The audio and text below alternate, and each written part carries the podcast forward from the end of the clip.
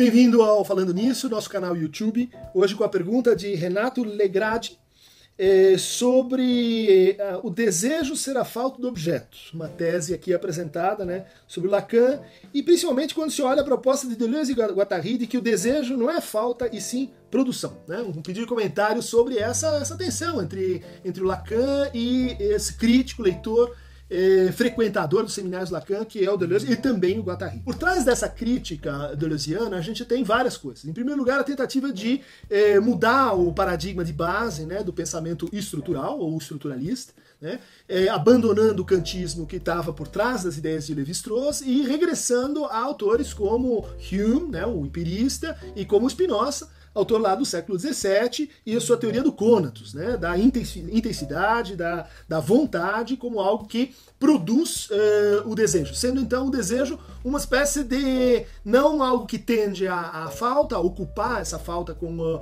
com o objeto, mas o próprio processo de produção, né, que leva à invenção desse objeto. Uh, quero crer que a crítica de Deleuze está excessivamente apoiada nos trabalhos de Michel Foucault, que, ao seu modo, em História da Sexualidade, fez uma arqueologia da psicanálise mostrando como ela aparecia historicamente numa estreita correlação com os dispositivos de confissão, né? ou seja, a moral cristã, em que a falta ela é simultaneamente assim um signo do pecado, né? quer dizer, o universo mórbido da falta.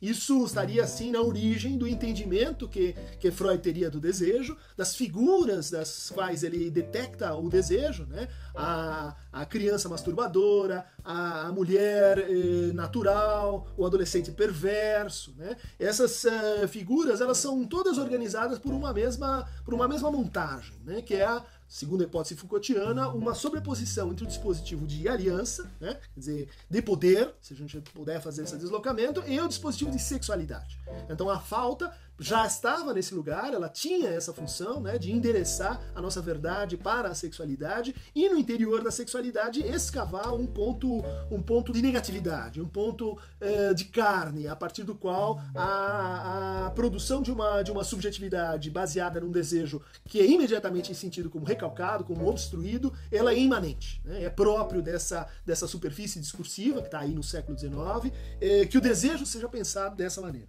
De fato, uh, Freud eh, tem isso como pressuposto, acho que não, não poderia ser, de, de, deixar de, de, de, ser assim. No entanto, há toda uma crítica que Lacan faz ao caráter, eh, vamos dizer assim, eh, positivo da falta de objeto. Né? Ele, ele vai tomar essa, essa falta de objeto, que pode ser lido sim como uma, como uma falta de natureza ética, né? uma falta de natureza moral, e que localizaria então um sujeito numa espécie de déficit com relação ao, ao mundo transcendental, que Deleuze quer evitar, que Deleuze aponta como uma estratégia, assim, mais paranoica do que, do que esquizoide de produção da subjetividade. Né? Contra isso, há algumas objeções né, que a gente pode levantar e dizer o seguinte: olha, para o Lacan, o desejo ele não tem a, a sua origem né, na falta. E o, o, desejo é um, é um processo que tem a sua causalidade posterior, né, exatamente como quer o Deleuze, né, tem a sua causalidade produzida e não apenas sobredeterminada ou determinada né, progressivamente do passado para o futuro. Aí a gente tem um problema, né, que é a teoria da temporalidade que o Deleuze eh, importa do, do Spinoza e que é uma, que é uma teoria que, que no fundo pensa o tempo de uma maneira um pouco fixa demais. Né? Uh, a concepção lacaniana de tempo ela consegue